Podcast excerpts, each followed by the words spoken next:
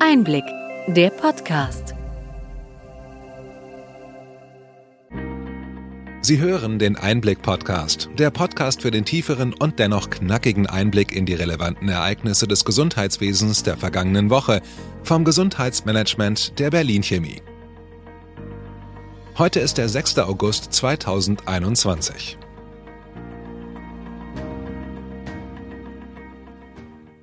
Welche Themen stehen diese Woche im Mittelpunkt?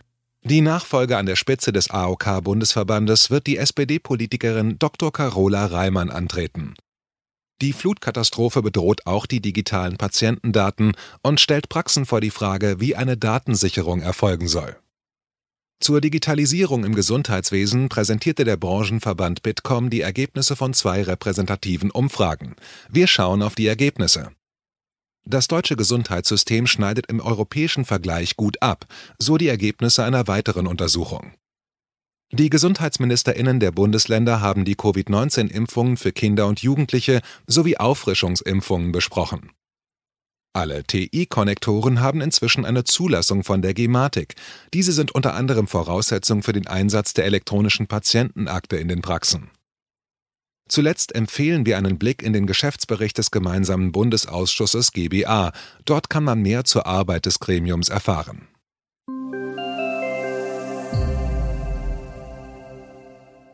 Womit fangen wir heute an? Die Nachfolge an der Spitze der allgemeinen Ortskrankenkassen ist geklärt. Wir hatten vor zwei Wochen bereits berichtet, dass die SPD-Politikerin Dr. Carola Reimann im Gespräch sei, Vorstandsvorsitzende des AOK-Bundesverbandes zu werden.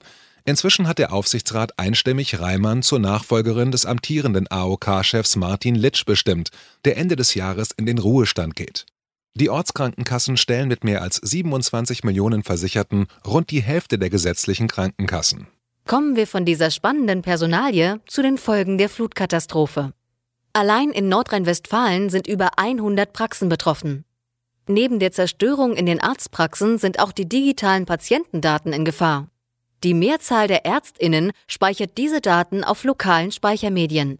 So manche Festplatte hat das Hochwasser nun zerstört, und damit sind in manchen Fällen jahrzehntelange Krankheitsgeschichten verloren. Neben Cloud-Lösungen sollten deshalb regelmäßige Backups der Daten auf einer externen Festplatte zur Routine in den Praxen gehören. Diese sollte an einem anderen Ort aufbewahrt werden. Mit einer Sicherheitskopie können die Daten in der Praxis problemlos wiederhergestellt werden. Cloud-Lösungen könnten bei Datenverlust vor Ort helfen, sind aber bei vielen Praxisinhaberinnen unbeliebt. Diese haben oft schon viel Geld in ihre Praxis-IT investiert. Neukunden interessieren sich in der Regel für diese, so ein Experte der Praxis-IT-Firma Arztsysteme Rheinland.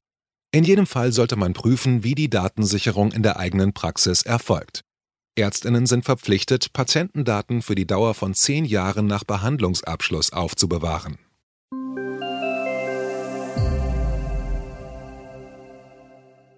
Die Corona-Pandemie machte die Dringlichkeit der Digitalisierung des Gesundheitswesens vielen Menschen in Deutschland klar. Acht von zehn Bürgerinnen sagten, dass ihnen die Ereignisse der vergangenen 18 Monate die Bedeutung digitaler Technologien vor Augen geführt hätten. Der Bundesverband Informationswirtschaft, Telekommunikation und Neue Medien, besser bekannt als Bitkom, hat zwei repräsentative Umfragen dazu im Mai und Juli durchgeführt. Was sind die wichtigsten Ergebnisse? 71 Prozent der Befragten fordern mehr Tempo beim Ausbau digitaler Medizin. Weiter sind drei Viertel der Befragten der Meinung, dass sich Krisen wie die Corona-Pandemie mit digitalen Technologien besser bewältigen lassen.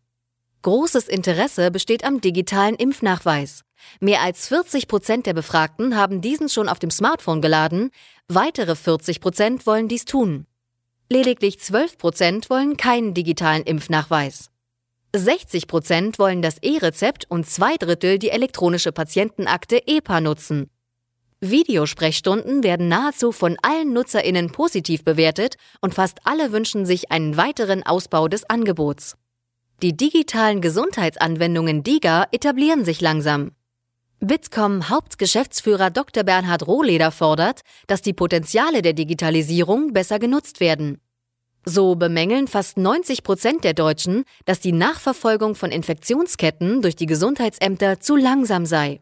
Die Ergebnisse wurden unterschiedlich kommentiert und aufgenommen. Der Tagesspiegel schrieb etwa, es sei ein Digitalfortschritt ohne Glanz und Gloria.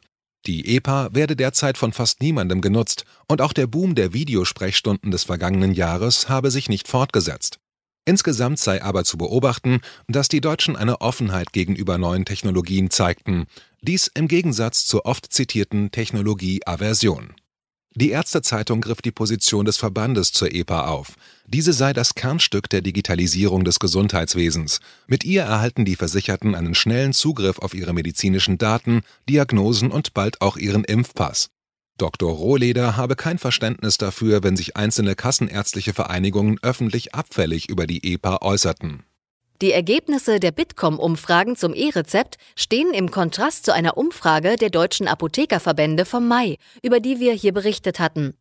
Fast allen Bürgerinnen sei die flächendeckende Einführung des E-Rezepts Anfang nächsten Jahres noch unbekannt, wurde hier gemeldet.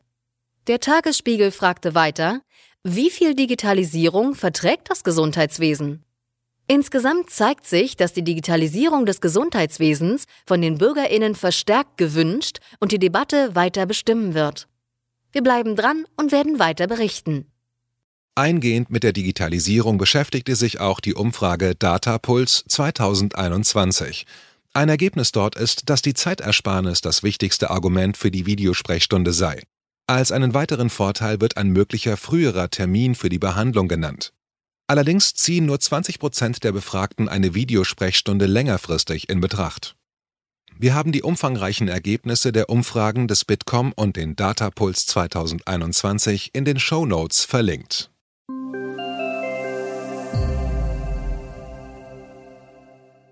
Das deutsche Gesundheitssystem zeigt in der Corona-Pandemie seine Stärke. So ein europäischer Ländervergleich des Wissenschaftlichen Instituts der privaten Krankenversicherung, kurz WIP. Analysiert wurde der Pandemieverlauf in 15 Ländern. Deutschland verzeichnet hier die drittniedrigsten Infektionszahlen und die fünftniedrigsten Todesfälle.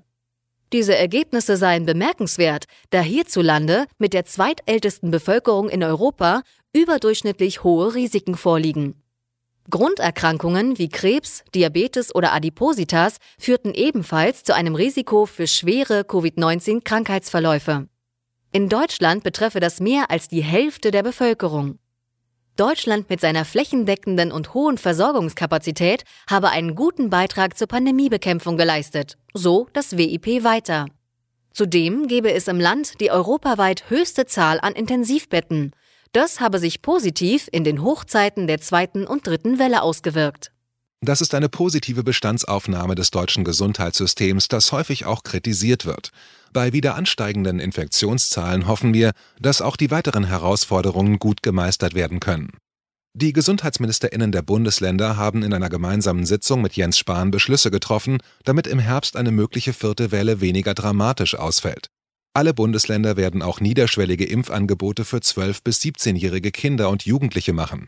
Dabei sei eine entsprechende ärztliche Aufklärung notwendig und die Zustimmung der Sorgeberechtigten einzuholen. Weiter beschlossen die Gesundheitspolitikerinnen, dass ab September Auffrischungsimpfungen für Personengruppen mit reduzierter oder schnell nachlassender Immunantwort nach einer vollständigen Covid-19-Impfung erfolgen sollen. Diese Impfungen sollen mindestens sechs Monate nach Abschluss der ersten Impfserie angeboten werden. Vor allem Pflegebedürftige und Höchstbetagte sollen so weiterhin vor einer Covid-19-Erkrankung geschützt werden. Während die Politik Impfangebote für junge Menschen forciert, empfiehlt die Ständige Impfkommission STIKO eine Impfung von Kindern und Jugendlichen ab zwölf Jahren nur mit Vorerkrankungen wie Diabetes oder Adipositas. Eine zeitnahe Neubewertung der STIKO forderte Dr. Thomas Fischbach, der Präsident des Berufsverbandes der Kinder- und Jugendärzte.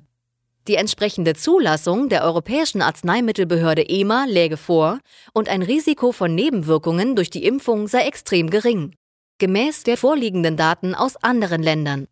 Der Deutsche Hausärzteverband kritisiert wiederum das Vorgehen der Gesundheitsministerinnen, ohne eine vorherige Empfehlung der STIKO eine Impfkampagne für diese Zielgruppe auszurufen.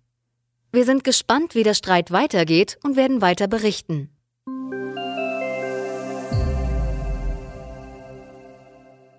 Apotheken stellen wieder digitale Impfzertifikate aus. Nach Hinweisen auf eine mögliche Sicherheitslücke war dies zunächst ausgesetzt worden. Die Bundesvereinigung Deutscher Apothekerverbände rechnet damit, dass die meisten Apotheken wieder an das System angeschlossen seien. Welche Apotheke ein Zertifikat ausstellt, kann man auf der Internetseite www.apothekenmanager.de herausfinden. Gute Nachrichten auch von der Gematik. Alle Konnektoren für die Telematik-Infrastruktur, kurz TI, und somit für die elektronische Patientenakte sind inzwischen zugelassen und die Updates können in den kommenden Wochen überall in die Praxissysteme eingespielt werden. Die Einführung der EPA bekomme so weiteren Schwung, erklärte Dr. Markus Leik-Dieken, der Geschäftsführer der Gematik. Das sei wichtig, damit die EPA bald im Praxisalltag genutzt wird, vom medizinischen Fachpersonal und auch von den PatientInnen. Bleiben wir bei der Gematik. Wir hatten berichtet, dass sogenannte TI-Messenger ab kommenden Frühjahr verfügbar sein sollen. Seit Beginn der Pandemie nutzen immer mehr MedizinerInnen solche Messenger-Dienste, die ähnlich wie WhatsApp funktionieren und von denen viele auf dem Markt sind. Jetzt hat die Fachgesellschaft der NotfallmedizinerInnen sich für den Dienst Silo entschieden. Dieser Dienst ist nach eigenen Angaben der größte Messenger für medizinisches Personal in Europa. In Deutschland hat Silo rund 60.000 aktive NutzerInnen. Ab Oktober können Dienste wie Silo eine Zulassung als TI-Messenger bei der Gematik beantragen. Die Bundesregierung sieht auch die Wichtigkeit von Echtzeitkommunikation im Gesundheitswesen mit hoher Datensicherheit und hat deshalb die Gematik beauftragt, Standards für Messenger-Anbieter festzulegen.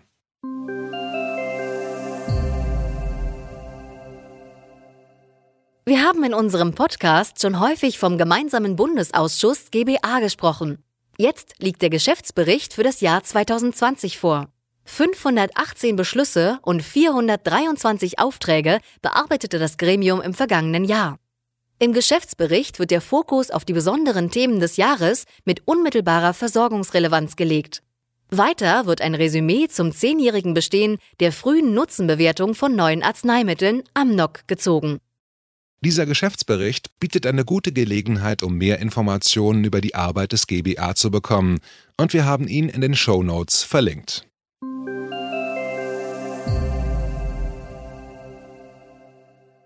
Soweit unser Rückblick. Was für Themen bringen die kommenden Wochen?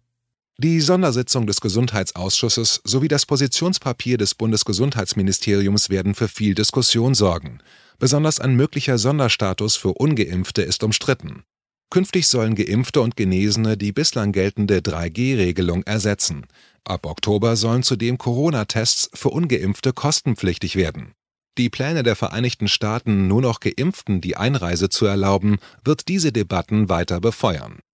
Damit der Herbst für uns alle möglichst wenige Einschränkungen bedeutet, wäre es wichtig, dass möglichst viele sich impfen lassen. Impfstoffe und niederschwellige Angebote stehen bereit.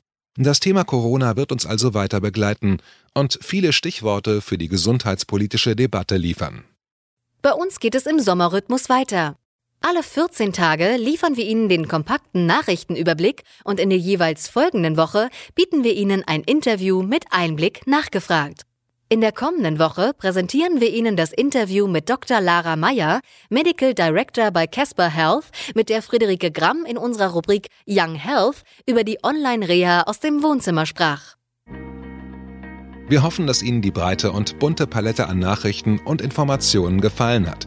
Bitte schicken Sie uns gerne Anregungen und Fragen an gesundheitsmanagement at berlin-chemie.de.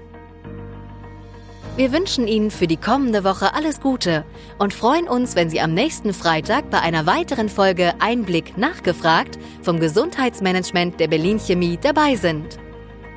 In gewohnter Form hören wir uns wieder am 20. August.